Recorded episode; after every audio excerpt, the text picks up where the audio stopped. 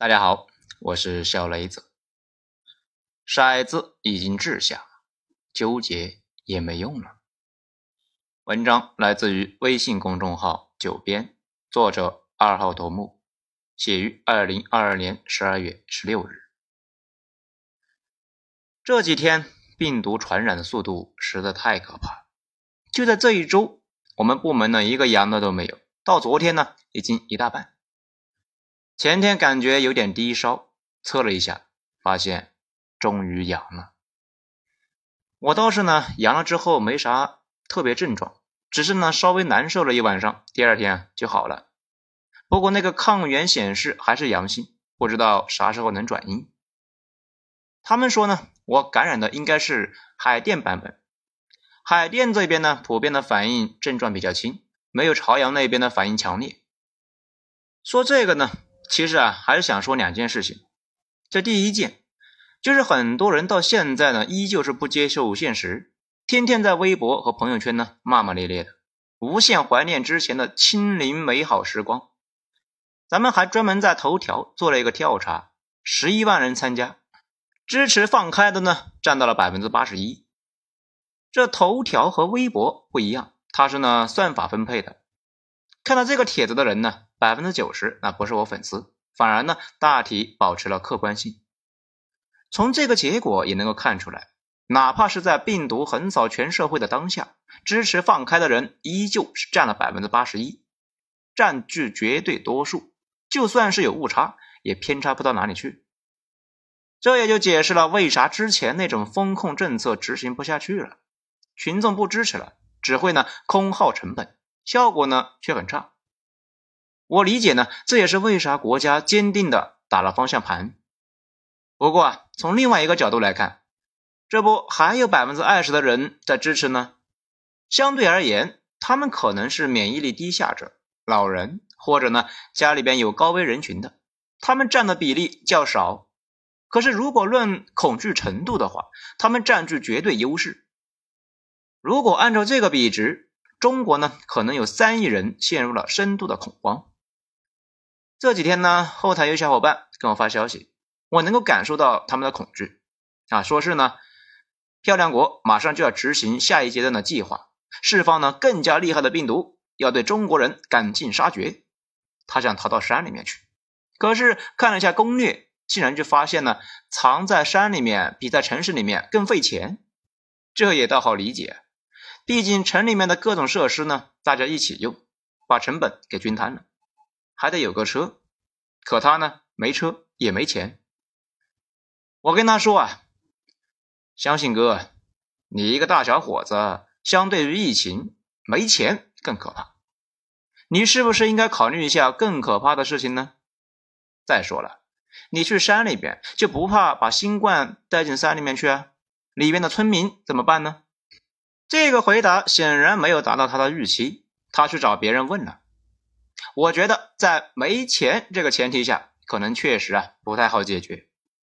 不过呢，我可以调侃这个年轻的小伙伴，却没有办法调侃老人们，因为他们确实面对的是实实在在的威胁。前几天还看到一个老航天在朋友圈呢发文，是这么说的：“今年注定是无数人最后一个冬天。”我已经准备好了，战友们，我也要归队了。这看得我是热泪盈眶啊！发了几句话想安慰一下他，却呢很乐观，跟我说啊，看了我之前几天的文章啊，非常认同。他也觉得现在是确实没办法了，没办法呢，就是没办法，只能够是硬扛。这种没啥选择的情况呢，他这辈子经历过很多次，只是这一次可能是最后一次了。现在呢，很明显，各种原因导致没办法继续了。一方面，成本激增到没法接受啊；另一方面呢，传染性已经超过了公共政策所能达到的极限。尤其乌鲁木齐封了一百多天，依旧呢是每天增长几百，说明啥？说明之前的政策呢成本高却没有效果，而且那些激增的成本并不是凭空消失了。而是呢，切切实实的落到了大部分人的头上去了，导致他们呢疼了之后啊，对政策也不再支持，而且这种成本转移还没完。咱们看新闻，正在酝酿呢，继续推迟退休年龄。这推迟退休呢，不是说让你多干几年啊，你干不干无所谓，而是呢，不到那个时间点不给发养老金。有个小伙伴呢，这两天在发各种图，说啊，现在商场里面更空了，放开经济就能够好。其实呢，之前的章节里面也已经说了这种情况，各国都差不多啊。刚开始那都是一片萧条，需要时间来慢慢消化。也就是那一句呢。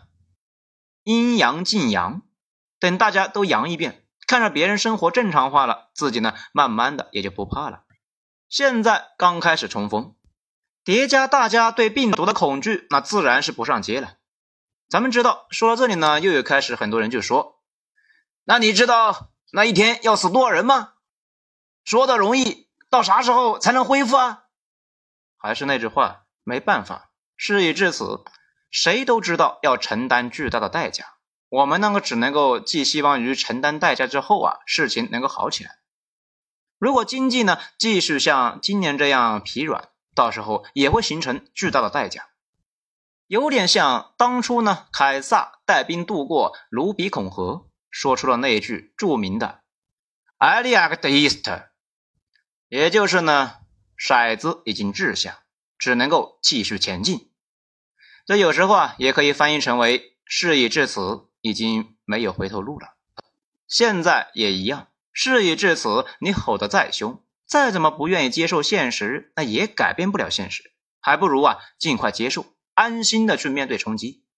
更没有必要呢，天天找一些悲惨案例来证明国家呢没有听你的啊，坚持清零犯了多大的错误。这种行为呢，除了增加闯关难度，那啥也改变不了。不过啊，如果能够让你的心情好一些，哎，那就去做吧。过些年回头看，会发现很多事情呢，从一开始结局已经定了。个体的挣扎改变不了什么，看着充满了偶然性，其实呢，到处都是必然性，像极了我们的人生。现在这种萧条状态呢，本身不会持续多久，慢慢的就会好起来，而且呢，大概率是南方先恢复。逐步向北方扩散。咱们看这几天呢，深圳就明显好了很多。现在这种状态和之前那种风控状态相比，主要是可持续性的问题。从国外的经历来看呢，过一段时间总会好起来，可能会有反复，但是整体方向呢问题不大。但是之前那种风控，面对极端渗透性强的病毒和不断上升的成本，却是一个成本巨大的无限战争。而且那是注定打不赢的战争，最后啊还得走现在这条路，迟早的事情，还不如早一点，少浪费点资源，集中精力打现在这一场必须要打的仗。所以说吧，也别纠结了，一切向前看吧。成年人和小孩最大的差别呢，就是成年人接受现实，不会为已经湮灭的可能性无限懊悔，知道很多事情并没有最优解。只有两害相权取其轻，选不那么糟糕的一个。